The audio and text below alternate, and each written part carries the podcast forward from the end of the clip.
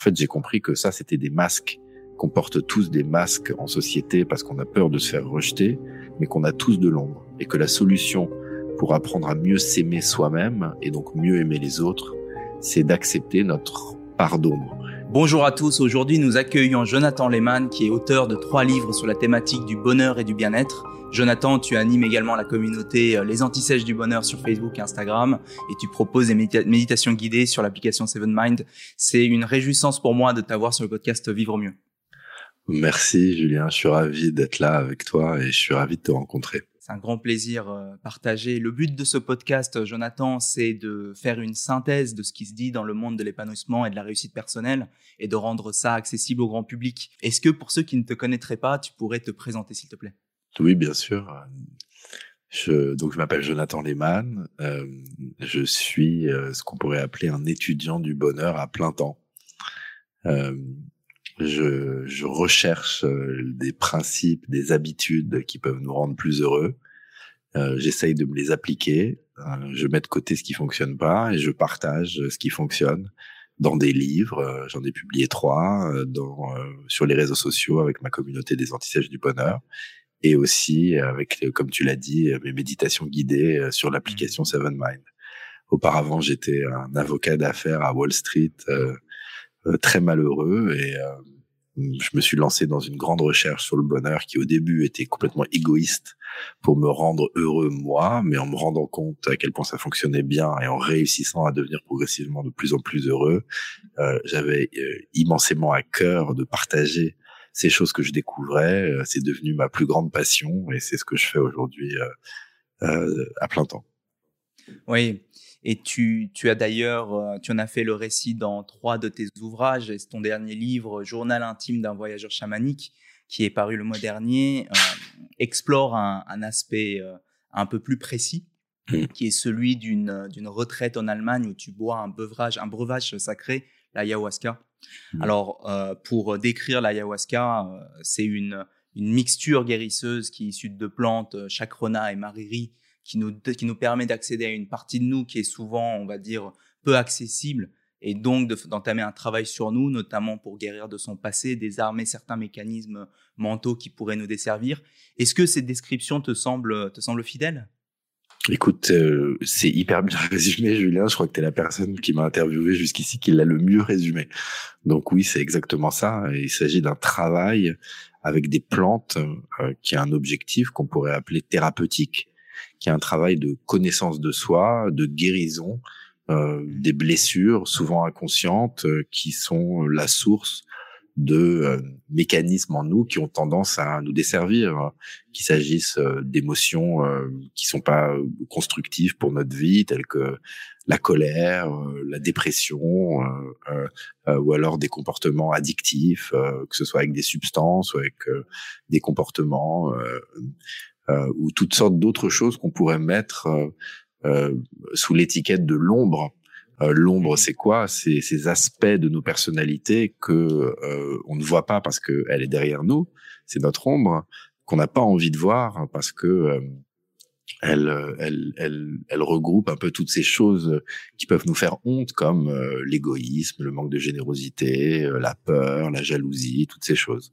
Et une des grandes réalisations que j'ai eues dans ma vie, c'est que euh, on avait tous de l'ombre. Je pensais que j'étais un des seuls à avoir de l'ombre, qu'il y avait plein de gens qui étaient parfaits et, et, et qui n'avaient pas tout ça. Mais en fait, j'ai compris que ça, c'était des masques, qu'on porte tous des masques en société parce qu'on a peur de se faire rejeter, mais qu'on a tous de l'ombre. Et que la solution pour apprendre à mieux s'aimer soi-même et donc mieux aimer les autres, c'est d'accepter notre part d'ombre c'est donc d'être honnête avec elle et puis ensuite d'envoyer de l'amour à ces parties de nous-mêmes qui ont créé cette ombre pour nous défendre euh, maladroitement. Et c'est effectivement de tout ça euh, dont il s'agit dans euh, Journal intime d'un voyageur chamanique. D'accord. Et d'ailleurs, pour peut-être rebondir sur cette sur ce travail de l'ombre, finalement, on part de l'idée qu'il existe en nous une sorte de un moi supérieur et que pour tendre vers, euh, ou plutôt pour laisser pleinement l'expression de son moi supérieur, je vais euh, travailler sur mon, sur mon ombre.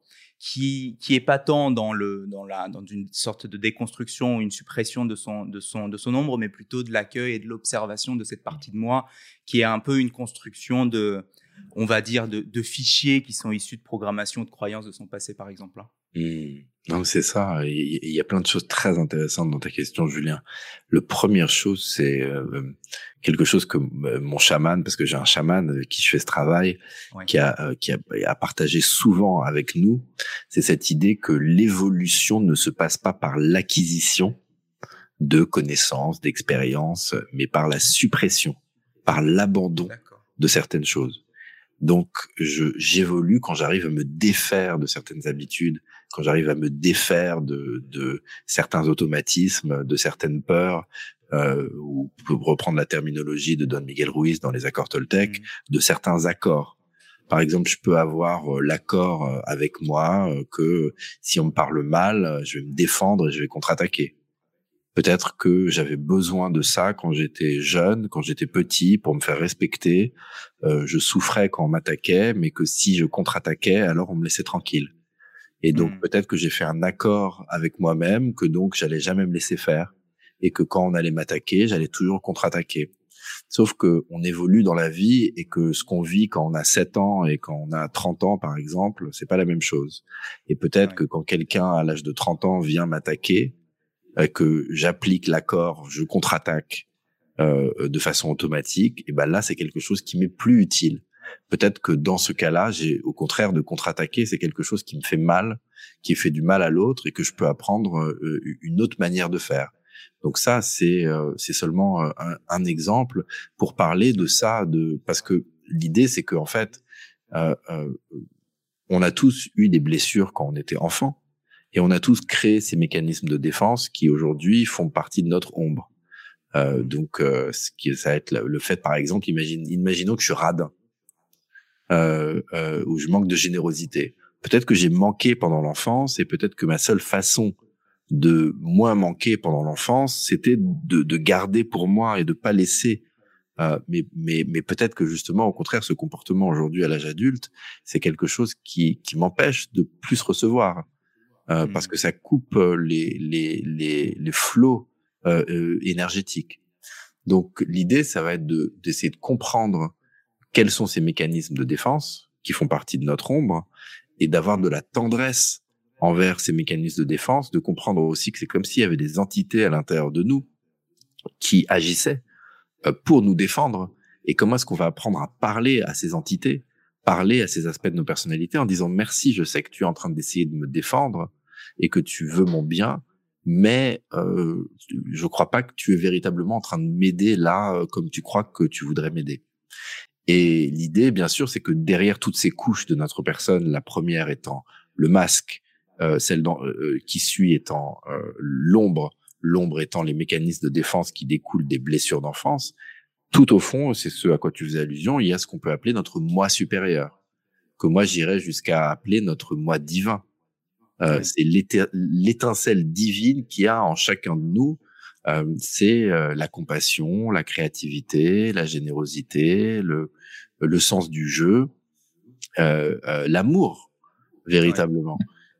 Et, et, et, si on arrive à déblayer un peu les couches, eh ben on peut mieux faire rayonner cette partie de nous qu'il faut pas confondre avec le masque. On peut porter un masque de compassion, un masque de générosité, un masque de spiritualité, mais c'est pas pareil que notre moi supérieur quand il illumine ces qualités-là. Oui. oui et, et peut-être des mots comme propagation, euh, expansion, rayonnement peuvent aussi, euh, je pense, qualifier ce, ce moi divin. Euh, en tout cas, l'expression ouais, de, de, de, de, la, de la divinité qui est peut-être en nous.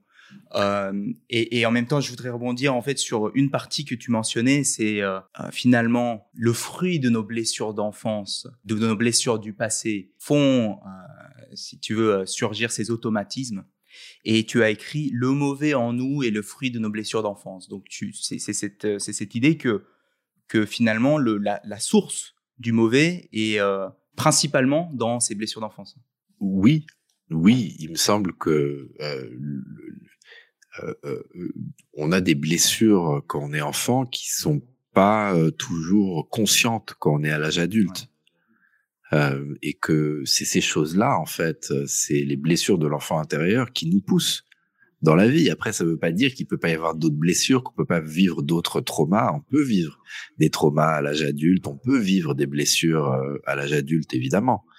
Euh, mais euh, le gros de ce qui nous pousse et nous motive et nous active dans notre vie tous les jours, il me semble, c'est des choses qui se sont passées pendant l'enfance et vers lesquelles on doit se retourner pour mieux se comprendre, mieux s'accepter et vivre une vie plus heureuse et plus consciente. Oui, et ça et ça ça résonne parce que euh, quand euh, quand je je fais référence à, ton livre euh, ce que j'ai particulièrement apprécié en fait c'est le fait que tu fasses le récit de ta propre expérience et que tu l'utilises comme une comme le véhicule pour illustrer ces, ces idées euh, et le fait que tu partages ta, propre expérience dans ces, je dirais, moindres détails et dans son intimité, ça permet de faire passer des messages qui autrement n'auraient, je pense, pas été ressentis, perçus avec autant d'intensité. Et, d'ailleurs, tu dis que dans ce troisième livre, en fait, tu n'es plus dans un exercice où tu cherches à convaincre, mais justement à, témoigner. Mmh. Oui, ce que je fais dans le bouquin, clairement, c'est que je me mets à nu et je parle de trucs euh, euh, qui, de, dont j'ai honte. Euh, et c'est pour ça, le, le, je crois, le retour numéro un que les gens me font, c'est me disent, euh, putain, t'es, c'est courageux euh, ton bouquin parce que tu te mets à nu, t'y vas parce que je raconte une fois où j'ai été euh, inadéquat sexuellement pour une femme, je raconte des addictions, je raconte des moments où j'étais prétentieux, je raconte des humiliations, je raconte beaucoup de choses en fait qui sont pas hyper reluisantes et où c'est pas genre regardez-moi comme je suis cool, comme je suis sympa, comme je suis réussi et tout non, mais parce qu'il y, y, a une vraie intention, c'est de dire et, et c'est pas grave, vous savez quoi je m'aime quand même. Mmh. J'ai j'ai de la merde à l'intérieur de moi, mais on a tous de la merde à l'intérieur de nous. Et si j'apprends à vous montrer que, genre, je peux vous montrer la merde sans avoir peur que vous me rejetiez, sans avoir peur de me rejeter moi-même, mais, mais dans un chemin d'amour de soi, alors j'ai envie de vous inviter, vous, à faire pareil. Et vous, à avancer euh, de, dans la bonne direction, avancer vers plus d'alignement, avancer vers plus de connaissance de vous-même, euh, d'honnêteté avec vous-même, avec les autres, et donc euh, d'amour dans vos vies. Ouais, et ça, je l'ai senti euh, vraiment. Enfin, ça, boucle avec cette, cette ce qu'on a évoqué sur la blessure, sur les blessures. C'est-à-dire que tu nous parles de ton propre passé où tu as eu des, je dirais une enfance où euh, où tu parles de blessures de manque affectif, hein, de manque d'amour, mmh. euh, et également jusqu'à la, la, la, dynamique intergénérationnelle de ces blessures. Mmh. Et, et c'est en ça que tu montres le chemin aux lecteurs pour leur dire voilà le genre de chemin que moi j'ai pris, le genre de chemin que vous pourriez potentiellement prendre si vous en avez envie. Et j'ai trouvé que c'était aussi gracieux dans le sens où c'est une invitation et, et, et pas forcément une, une, une injonction, on va dire. Merci, merci pour ça. Et oui, en fait, tu sais, moi j'ai grandi, la mythologie familiale, c'était que j'avais eu une enfance dorée, j'avais eu accès à toutes sortes d'activités extracurriculaires, de, euh, de, de, de, vacances, de jouets, d'expériences. Et donc la mmh. mythologie familiale, c'était regarde l'enfance dorée que tu as eue en fait.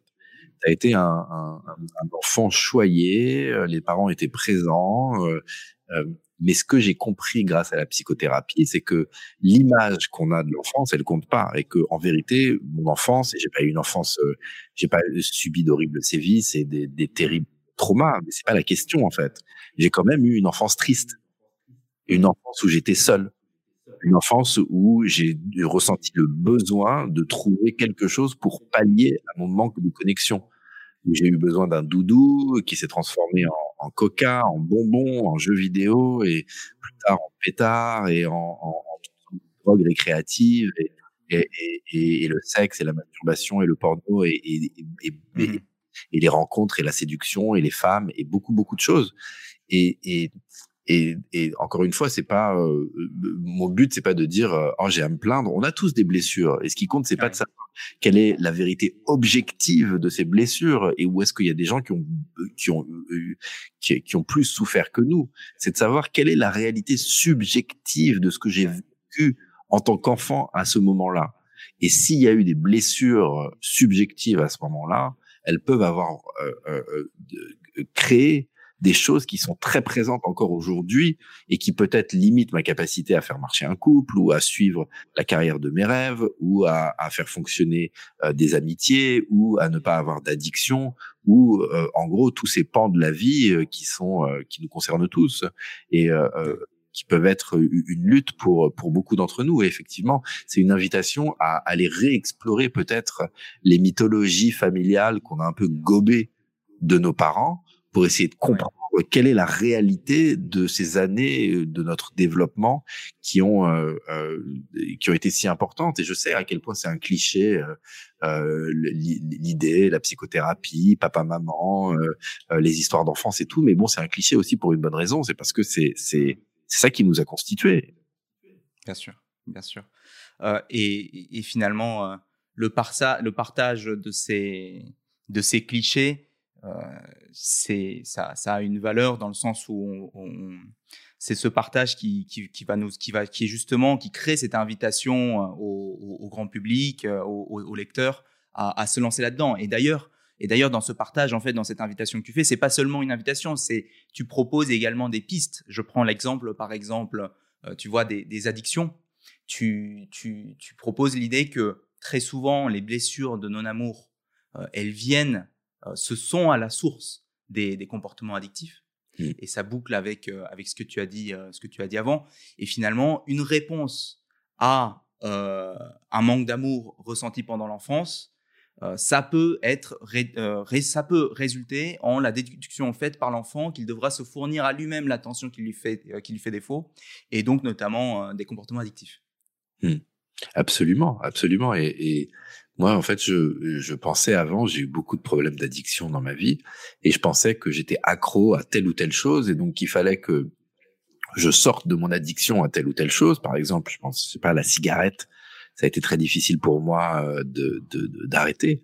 donc je pensais, j'arrête la cigarette, c'est très très dur, mais une fois que j'ai arrêté la cigarette, au moins je peux cocher cette case de cette addiction-là.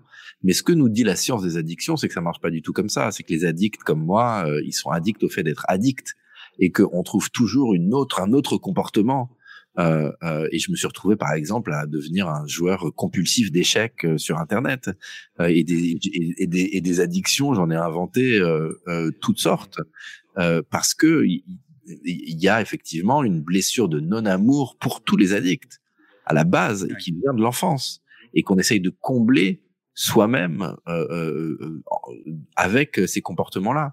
De la même façon, le narcissisme qu'on peut définir comme le fait d'obtenir, d'essayer de rechercher de, de l'attention de l'extérieur, des compliments, euh, des likes, euh, euh, de la notoriété, euh, toutes ces choses-là.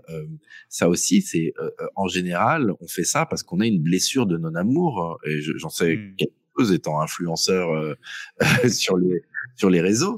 On, on, a une blessure de non-amour et qu'on essaye de, de et qui, et qui est pas résolue on a toujours un enfant à l'intérieur de nous qui dit mais euh, aime-moi, aime-moi. Mais et on n'arrive pas à aimer cet enfant, donc on a des comportements addictifs pour essayer de le calmer, d'anesthésier cette douleur. Donc on a des comportements narcissiques pour essayer d'obtenir de l'énergie euh, euh, à l'extérieur. Et la seule solution saine, c'est effectivement d'apprendre à donner de l'amour là où ça fait mal, d'apprendre à aller donner de l'amour à cet enfant qui est à l'intérieur de, de chacun de nous.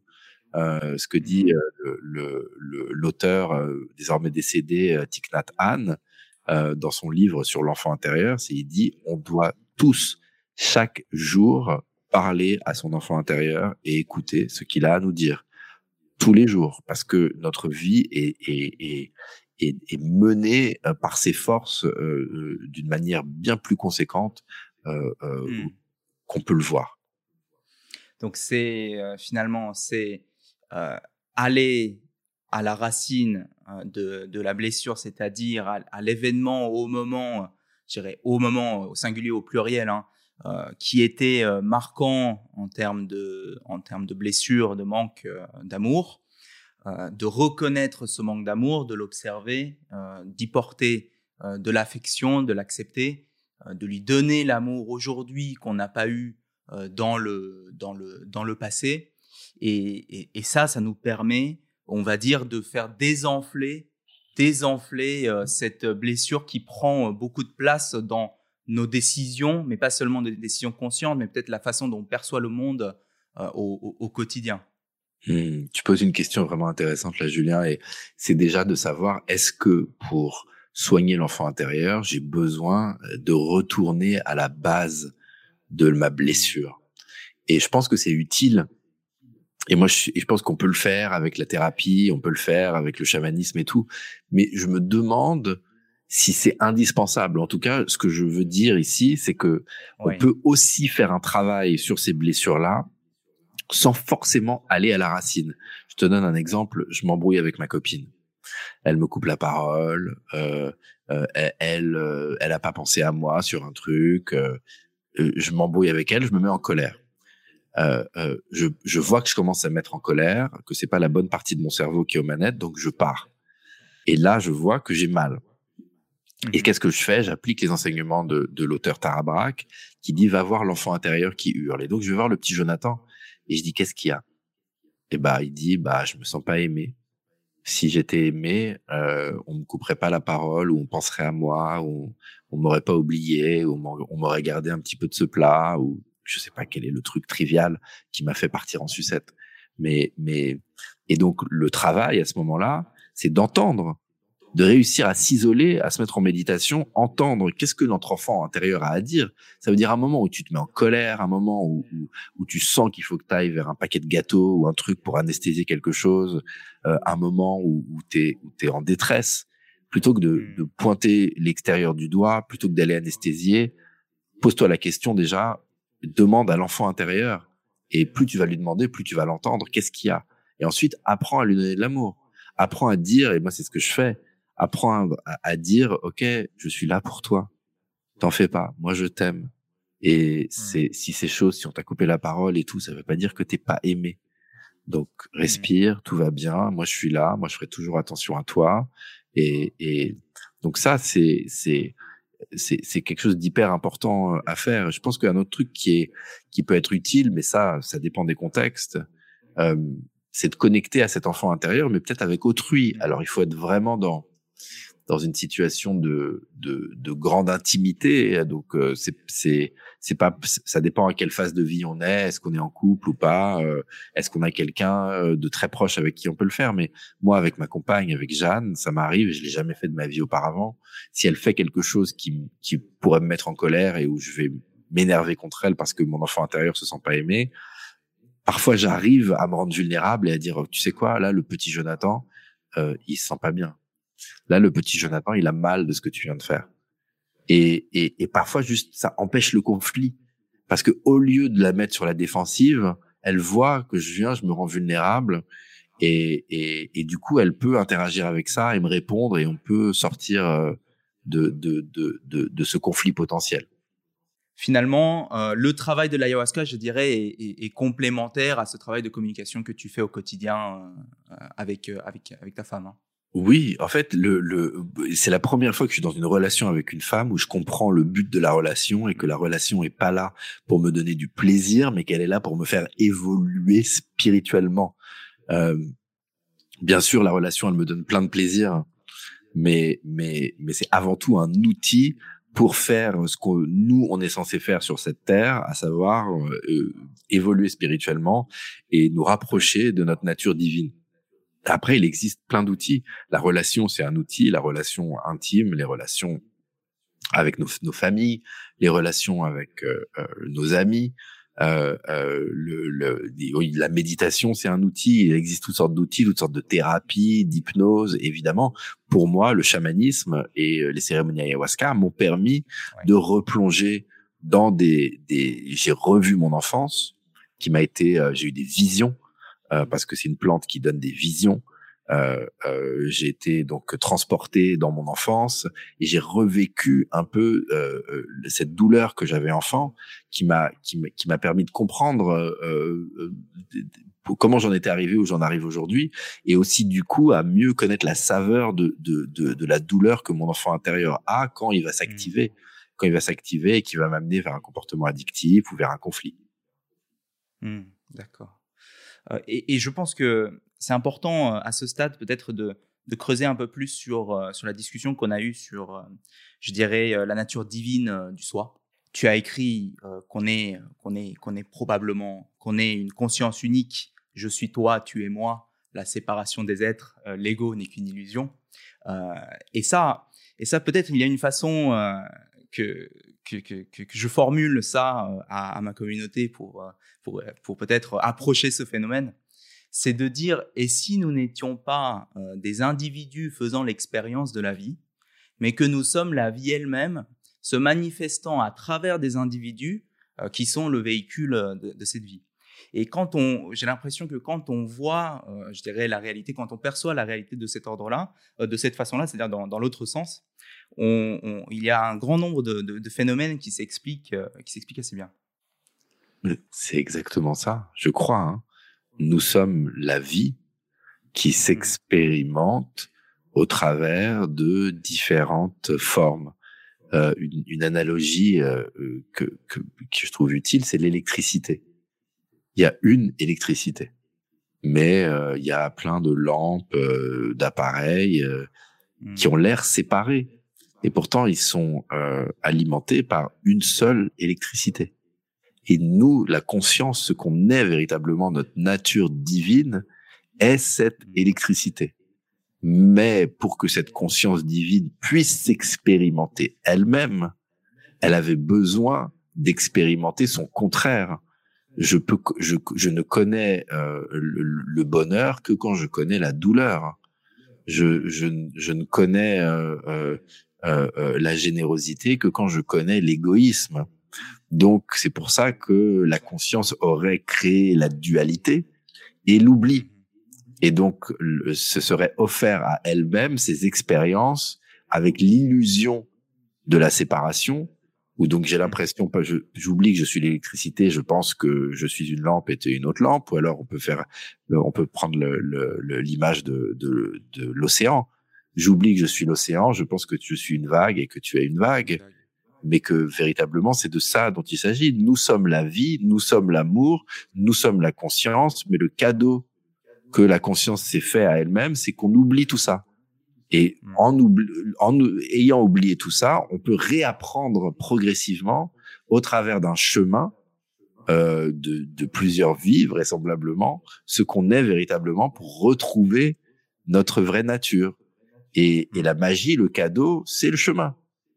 Les erreurs, les échecs, les douleurs, tout ça fait partie de, de la magie de ce chemin qui va nous permettre progressivement, doucement, de réaliser notre vraie nature euh, divine, d'amour euh, et, d'unité. Mmh. Et dans ce chemin se trouve euh, notamment l'ego et, les, blessures justement que qu'on a eu dans le passé, mais également, je dirais, les, les, tous les tous les besoins inassouvis, hein. tous les besoins inassouvis, que ce soit des besoins de sécurité, des besoins d'estime, d'accomplir, etc. Bah oui, parce qu'en fait, l'ego, c'est cette création factice mmh. qui, l'ego, c'est l'illusion de la séparation. Je suis un homme, donc je suis pas une femme. Je suis grand, donc je suis pas petit. Euh, euh, je suis, euh, je suis de cette ethnie, donc je suis pas de cette autre ethnie. Je suis de cette religion, donc je suis pas de cette autre religion. J'ai ces croyances, donc j'ai pas ces autres croyances. Tout ça, c'est l'ego. L'ego, c'est ce qui nous sépare c'est ce qui nous permet de nous constituer une identité séparée de l'autre. Donc c'est un outil qui est euh, extrêmement utile, mais qui a tendance à se retourner contre nous. Il faut qu'on apprenne que c'est un outil qu'on peut mettre de côté aussi pour justement mieux connecter les uns avec les autres. Et évidemment, qui va main dans la main euh, avec l'ego, c'est la peur. Puisque ce petit moi, cet ego, a peur de manquer, a peur de pas avoir assez d'attention, de pas avoir assez de nourriture, assez d'argent, euh, a peur d'être rejeté par la tribu, parce que l'ego pense qu'il est seul contre le monde. Mais c'est c'est une erreur, mais c'est une erreur en fait qui, qui a été euh, c'est ma croyance, je peux pas le démontrer scientifiquement, mais c'est une erreur qui a été implantée par la création intentionnellement, parce que c'est cette erreur qui nous permet d'avoir ce chemin qui va de, de l'ignorance à la connaissance, qui va de, de la peur à l'amour, euh, qui mmh. va qui nous amène progressivement vers l'éveil. Ouais. Et, et c'est, c'est, intéressant, c'est marrant parce que j'ai vu, euh, tu sais, dans ton, dans ton expérience, dans ton livre, euh, cette manifestation de la peur qui se fait de manière assez prenante quelques, quelques soirs où, en fait tu, tu, tu développes l'idée que, que le, le, les, comment dire, le contexte est trop intense et que tu n'as pas les ressources pour faire face au contexte. Et donc, tu tombes dans cette, euh, dans cette, bah, dans cette spirale de peur et de panique. Hein. Ouais, ouais, ouais. Bah, je... j'ai eu effectivement beaucoup de peur hein, pendant ces cérémonies parce que c'est des cérémonies où on peut avoir des visions qui sont un peu terribles parce que c'est le travail avec la plante, avec l'ayahuasca vient nous nettoyer et euh, on est confronté à tellement euh, de violence euh, et de toxicité dans nos vies sans même nous en rendre compte. On mange des produits industriels qui comportent on sait pas quoi comme comme cochonnerie. moi, j'ai grandi en jouant à des jeux vidéo où il fallait buter, tuer toutes sortes de personnes. j'ai regardé mes films cultes en grandissant. C'était Pulp Fiction, Reservoir Dogs. Mmh. J'avais aucune euh, j'avais aucune compréhension du fait que, à force de regarder des gens se tirer dessus, euh, à force de regarder de la violence, à force de regarder des meurtres, parce que je veux dire combien même, je veux dire le genre, quand on pense, on, parle de polar ou de films policiers ou de trucs et tout, on pense même pas au fait que ce, qui, est au centre de ces histoires-là, c'est des meurtres, parce que ça nous paraît tellement évident que le meurtre, euh, c'est bien comme base pour une œuvre artistique mais mais mais mais c'est un truc de fou quand même. Donc on emmagasine un nombre de choses euh, extrêmement euh, euh, euh, contre-productives à notre épanouissement personnel, à l'ouverture de notre cœur. Et donc on a besoin de les nettoyer. Et donc on se retrouve dans un travail profond comme l'ayahuasca où pour du coup il peut, on peut avoir toutes sortes de visions de choses emmagasinées euh, euh, qui sont qui sont des choses qu'on a qu'on s'est fait et, et, qui sont pas très bonnes. Moi, par exemple, j'ai, je consommais beaucoup de pornographie. Mmh. Euh, j'avais aucune conscience de, de, de la violence qu'il y avait euh, dans le, le monde de la, de la pornographie, euh, de, de, de, de, de comme de ce que, ce que je regardais, ce que je consommais, c'était des images en fait de souffrance, même si ça se mmh. voit pas à l'écran, et que donc j'emmagasinais énergétiquement cette chose-là qui était très mauvaise pour moi. Et donc quand j'ai été confronté à ces choses-là, j'ai eu des visions de ça qui étaient particulièrement effrayante, oui. Tu as parlé de, oui, de, de, pornographie et de, et de rap. Ouais. Ouais, le, le, le bah, j'écoutais, j'ai grandi en adorant le rap, j'écoutais beaucoup, beaucoup de rap, euh, et, euh, euh, et, j'adore ça, hein, le rap. Mais euh, pareil, je me suis rendu compte que bon, je, je suis quelqu'un qui, je me suis mis à, à, méditer sérieusement, à faire un travail thérapeutique sérieux, à essayer de d'aligner mes pensées, mes paroles, mes actes. Et j'ai vu que de certaines musiques, et c'est encore le cas. Hein, j'ai pas complètement fini de m'aligner sur ça, mais des musiques qui étaient pas euh, euh, alignées avec avec mes valeurs profondes. Et, et, le rap comme forme d'expression artistique, je trouve ça formidable. Maintenant, c'est vrai qu'il il y a des raps qui sont particulièrement violents, qui sont particulièrement sexistes, et pas que des raps. Hein. Il y a d'autres musiques qui sont euh, qui sont des musiques qui parlent de, de crimes, qui parlent de, de d'attaques euh, et, euh, et qui sont euh, qui qui vibrent pas à une haute fréquence. Si on écoute ça, moi par exemple, j'avais des chansons de, de enfin c'est un grand artiste, hein, Kendrick Lamar. c'est quelqu'un, je crois, qui est vraiment un, hyper hyper hyper doué. Mais il se trouve que moi dans ma playlist, j'avais des chansons de Kendrick Lamar qui étaient sur des cambriolages, sur des, des, des des combats de gang, sur des, des et, et, et, je, et je chantais à tue-tête ça, euh, euh, et c'était et, et, alors que j'enseigne la méditation, et je me suis dit non, ça va pas, ça va pas il y a une contradiction. Donc, euh, donc ouais, aujourd'hui j'essaye de, d'écouter, euh, de, faire attention parce que la musique c'est quelque chose qu'on consomme. De la même façon que si je vais manger quelque chose euh, qui contient plein de mauvais produits chimiques, si je consomme une musique qui contient de l'énergie de violence, de domination, euh, je pense que, que, que ça va se ressentir dans d'autres pans de ma vie. Mmh. Et puis on y donne une association euh, positive romantique euh, dans, le sens où, dans le sens où euh, dans les films, par exemple, de gangsters, on, le, le, héros qui est un gangster qui, qui tue des gens peut, peut être vu comme, comme, comme, comme un héros en fait, hein, et qui, qui on est associé, on associe à ça une, une, une, notion, une notion positive. Mais c'est ça, et c'est ça qui est, c'est ça qui est un peu affolant. Notre société, elle est comme ça. Mais euh, un autre truc, pour moi, c'est, c'est la weed, l'herbe. J'étais, j'ai fumé de l'herbe euh, du matin au soir pendant des années. Et ce que la culture me disait, c'est c'est cool l'herbe. Euh, euh, c'est évidemment pas les, les, les vieux politiques, euh, euh, mais mais la culture populaire, les films, les séries, la musique que j'écoutais, qui étaient mes référents, me disaient c'est cool l'herbe. Si tu si tu picoles trop, c'est pas cool, mais si tu fumes des joints, c'est cool. Et donc moi, je fumais des joints en me disant c'est cool je me rendais pas compte ce que ça me faisait. Je me rendais pas compte que que ça me faisait manger n'importe quoi, que ça me mettait, euh, euh, euh que, que ça tuait ma créativité, que que ça que ça affectait ma motivation, euh, que que mmh. que c'était pas euh, que c'était pas du tout quelque chose qui était bon pour connecter à moi-même, aux autres, à la nature, à la créativité ouais. et, et et à toutes ces choses.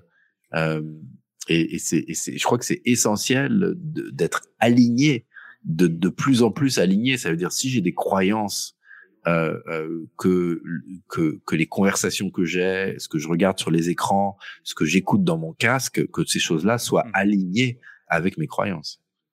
Mmh. Il y a un passage moi qui m'a qui, qui m'a interpellé. C'est euh, tu, as dit que la plante te donnait accès à une, en tout cas, ton chaman t'a dit que la plante donnait accès à une bibliothèque universelle où toutes les mémoires sont stockées. Hmm. Est-ce que tu pourrais nous dire ce que, ce que ça veut dire? Ce que ça veut dire, c'est que quand tu fais ce travail chamanique euh, et que tu te mets dans un état de transe, tu as accès à des informations euh, autres.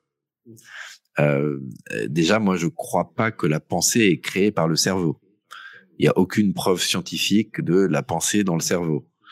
Euh, donc, on ne sait pas d'où vient la pensée. Euh, il y a des théories qui disent, qui diraient que le cerveau est comme une radio, euh, qui est capable de se brancher sur différentes fréquences, et que les pensées viendraient de ça, et que c'est comme ça qu'on peut, en changeant sa fréquence, pardon, on change le type de pensée qu'on reçoit. Mmh. Maintenant, quand on fait ce travail chamanique, euh, oui, on a accès à de l'information nouvelle et clairement qui vient pas de notre cerveau. Si jamais on avait des doutes de savoir d'où vient d'où vient euh, telle ou telle information, on comprend fort qu'on est en train de télécharger de l'information. Euh, mais il me semble que ça c'est vrai tout le temps. C'est juste que quand on est dans des états modifiés où l'information est tellement folle que il n'y a pas de doute, on s'en rend plus compte. Mais mmh moi, je vois bien que, euh, que quand je fais des longues méditations, euh, quand je me mets dans le silence, j'ai accès à une information qui est très différente que quand je suis dans le métro ou que je vais me, euh, je vais me balader euh, dans un centre commercial ou euh, dans un endroit où il y a beaucoup de monde en train de faire du shopping, en train d'être sur leur téléphone, etc. Euh, euh, on est, je crois qu'on communique énergétiquement tous les uns avec les autres et qu'on a accès à différentes fréquences en fonction de euh, où on est, ce qu'on fait, euh, avec qui on est, euh, ce qu'on mange, etc. Ouais, c'est intéressant cette, cette, cette notion que que l'information, les pensées sont, sont potentiellement, voilà, sont, sont, sont, hors du, du cerveau. une, une façon que j'avais j'avais lu, interprété et compris aussi ce passage, c'était de me dire comme disait euh, Jung, qu'il euh, y avait une couche d'inconscient personnel et une couche d'inconscient collectif, c'est-à-dire la partie naturelle, profonde de nous qui se, qui se manifeste. et, je pense que c'est quelque chose qui est assez dur à entendre aujourd'hui, en tout cas dans la société, parce que, parce que je pense qu'on est, y a un présupposé euh, qui est qu'il n'existe pas de nature humaine. Moi, récemment, j'avais entendu une conférence euh, d'un philosophe euh, qui, qui, nous disait que l'homme définit par lui-même sa propre nature et d'ailleurs qu'il est, qu'il est condamné à la liberté, puisque c'est un peu l'existence précède l'essence de Sartre, de dire que que on, on, on, se manifeste dans la société, on choisit d'être qui on veut, pleinement libre de notre nature. Et, et, et moi, je ne sais pas ce que tu en penses, mais j'ai l'impression que c'est une pensée qui est euh, très, très, très, présente aujourd'hui dans la société. Oui, parce que c'est l'ego, euh, c'est la suprématie de l'ego. euh, L'existence précède l'essence.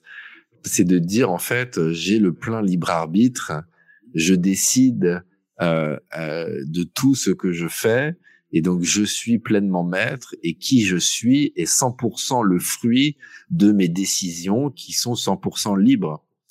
Et ça, je Mhm. pense que c'est juste euh, de la folie. Je pense que c'est pas vrai du tout. Je pense qu'on se Moi, rend pas compte. Je, je suis, ce- je- bien sûr, je, en tout cas, je pense de la même manière. Euh, C'est-à-dire que la prédominance du monde des idées, c'est- en fait, c'est la prédominance du monde des idées, la prédominance du, du monde du mental, euh, et que euh, et que pour se connecter pleinement à, à son être profond, quelque part, on, on, on- alors c'est pas forcément une logique euh, duelle, mais en tout cas que c'est difficile de, de se connecter pleinement à son soi si on pense qu'on est entièrement, euh, euh, entièrement libre et dénué de nature. Hmm. Oui, c'est clair. Et euh, c'est Yuval Noah Harari euh, qui parle vachement bien de ça dans ses bouquins Sapiens, Deus et 21 règles pour le 21e siècle. Il parle notamment de ce dessin animé Vice Versa. Il dit en fait Disney nous parle depuis des, des, des décennies euh, de, de qu'est-ce que le moi, qu'est-ce que le soi, en fait qu'il y aurait une essence du soi et qu'il suffit du pouvoir de la volonté pour aller euh, à la rencontre de cette essence et devenir euh, qui on est véritablement. C'est en, en gros l'arc d'histoire de tous les Disney et vice versa arrive et donne un grand coup de pied dans tout ça en disant non, non, non, non, vous n'avez pas compris, on est des robots biologiques. Euh, on a tous euh, plusieurs personnages à l'intérieur de nous. En l'occurrence, dans vice versa, c'est euh, la joie, la tristesse, la colère, le dégoût euh, et la peur. Et que, en fonction de qui est aux manettes, on est une différente personne. Et, et, de savoir qui est aux manettes dépend de notre conditionnement, dépend de beaucoup de choses qui n'ont rien à voir avec nous, dépend de ce qui se passe autour de nous à l'instant T, euh, dépend de blessures transgénérationnelles, euh, de, que en fait, on est, euh, on est aux commandes de, de bien peu de choses. Ouais. Et et moi, c'est ce que je crois aujourd'hui. J'étais quelqu'un qui était euh, euh, totalement existentialiste. Je ne jurais que par euh, que par Sartre. Mais j'ai fait un, un, un chemin depuis où je le suis de moins en moins. Je crois de plus en plus à ce qu'il y ait des choses qui soient écrites et que euh, euh, et qu'on soit effectivement, euh, comme c'est montré dans ce dessin animé, euh, des robots biologiques. Mais ce qui est magique avec la vie, c'est que même si on est des robots biologiques, on s'en rend pas compte. C'est ça le cadeau, surtout de la conscience à elle-même. Ça veut dire, euh, on est, euh, est euh, je crois qu'on est comme quelqu'un qui est devant un feu euh, de la route et qui dit regarde, un, deux, trois, et là je le fais passer au vert. Là dans un, deux, trois, tu vas faire passer au rouge. Et, et, et, et le personnage est, persuadé qu'il est en train de faire passer le feu du vert au rouge. Il se rend pas compte. De toute façon, il va passer du vert au rouge. Et ça, je crois que le cadeau de sa conscience elle-même, c'est que euh, il y a une conscience unique. Je crois que tout est écrit et que la magie de la vie, c'est que euh, euh, on vit la vie de telle façon, à, à- de telle sorte que- à croire qu'elle ne l'est pas. Quel est le, on va dire, euh, la prochaine étape, enfin le, le, le, projet pour toi, c'est de, c'est de continuer euh, à répandre ces convictions au grand public ou est-ce que c'est plus euh, la poursuite d'une voie spirituelle? Bah, les deux en général. J'ai envie de dire. Le, écoute, depuis le début des antisèches du bonheur, ce que je fais, c'est que je fais du travail pour moi, pour essayer d'avancer, pour essayer d'évoluer. Mais en même temps, euh, dès que je découvre des choses qui pourraient être utiles pour les gens, je les partage. Et euh, j'adore faire ça. Donc pour l'instant, les deux, hein, l'aspect travail sur moi et l'aspect partage. Donc je pense que j'espère que ça va continuer. Tant qu'on aura envie de continuer à, à, à, à faire, enfin, à écouter ce que j'ai à dire, euh, à lire ce que j'ai à écrire, je vais continuer à faire ça. Là, je, je m'apprête à rentrer dans une grande, grande, grande nouvelle étape de, de mon apprentissage de la vie, puisque je vais devenir papa. Et, Ah ouais. et- ouais. Et que Tu merci. être fier. et, et, que et que je sais que donc j'ai un, un, nouvel enseignant qui arrive et qui va me botter les fesses et que je vais apprendre beaucoup et je pense que j'aurai à partager sur ça aussi et sur les, les, les prises de conscience que je vais avoir avec ça. D'accord. À un moment donné, euh, l'intérêt général, favoriser l'expansion des pratiques du bonheur dans l'intérêt général était, euh, était aussi quelque chose que tu faisais. Est-ce que c'est, ça fait partie de, la suite? Oui, oui, absolument. Encore une fois, j'essaye d'être un peu ouvert aux besoins qu'il y a à un certain instant. Euh, il, me semble qu'il y a un grand besoin euh, du côté des enseignants euh, d'avoir un peu plus de, de, de, calme et de bienveillance, euh, de concentration dans les classes, que la pratique de la méditation euh, fait un bien fou. on a donc créé des kits de méditation gratuits pour les écoles qui sont utilisés par des milliers d'enseignants dans des classes pour apprendre le respect, la bienveillance, l'écoute, la compassion euh, au tout petit, un peu comme ce que tu disais, je crois tout à l'heure au début, euh, un socle, chose essentielle. Moi, j'ai appris tellement euh, de, noms de bataille et de savoir combien il y avait eu de et qu'est-ce qui s'est passé, et des trucs dont on n'a rien à foutre, franchement. Pourquoi j'ai appris ces conneries euh, et, et j'ai pas appris comment écouter bien quelqu'un, j'ai pas appris comment respirer, j'ai pas appris euh, j'ai pas appris ce qui était bon à manger pour mon organisme, mais ce qui était pas bon. Enfin, c'est de la folie quand même. L'école, c'est qu'on raconte, euh, c'est complètement dingue. Euh, je crois qu'il y a besoin d'autre chose et que ça peut pas passer par le ministère de l'Éducation nationale, qui est un, un, mammouth, euh, qui est euh, qui, qui bouge pas. Que c'est avec des enseignants militants ouais. qu'on crée ce mouvement. Ça, ça, ça, a super bien marché et donc on a créé un pour les lycéens. Euh, créé un kit pour les maternelles, on vient de créer un cahier euh, de bonheur pour les, les... donc ça, cet aspect, euh, et ça, c'est quelque chose qu'on fait tous, tous, parce qu'on est dans l'équipe des enseignants du bonheur, on est plein de personnes à travailler là-dessus, mais entièrement bénévolement, euh, le, le, produit est entièrement gratuit. Il me semble que c'est quelque chose qui est, qui est important pour la société et euh, dans la mesure où l'argent euh, ailleurs, on est content de gratuitement. J'ai travaillé pas mal dans des entreprises euh, j'ai moins à cœur aujourd'hui de travailler dans des entreprises parce que je ressens avec les entreprises, c'est que il faut adapter le discours un petit peu en fonction de l'entreprise euh, a envie d'entendre. Et j'ai pas envie d'adapter mon discours. J'ai envie de laisser des gens venir à moi et au discours qui me vient spontanément, euh, honnêtement. Euh, je m'intéresse pas mal au milieu carcéral. Et ouais. peut-être un jour, j'aurai l'occasion d'aller euh, dans des prisons faire ce travail. Ça, j'aimerais beaucoup, beaucoup le faire parce que je pense que mmh. les gens dans les prisons reçoivent pas assez de, de, de bienveillance et de bonne attention. Euh, et voilà. Et euh, j'ai envie de continuer à écrire et à créer des méditations guidées et, euh, à participer à ce, grand travail d'éveil de, la conscience. Oui.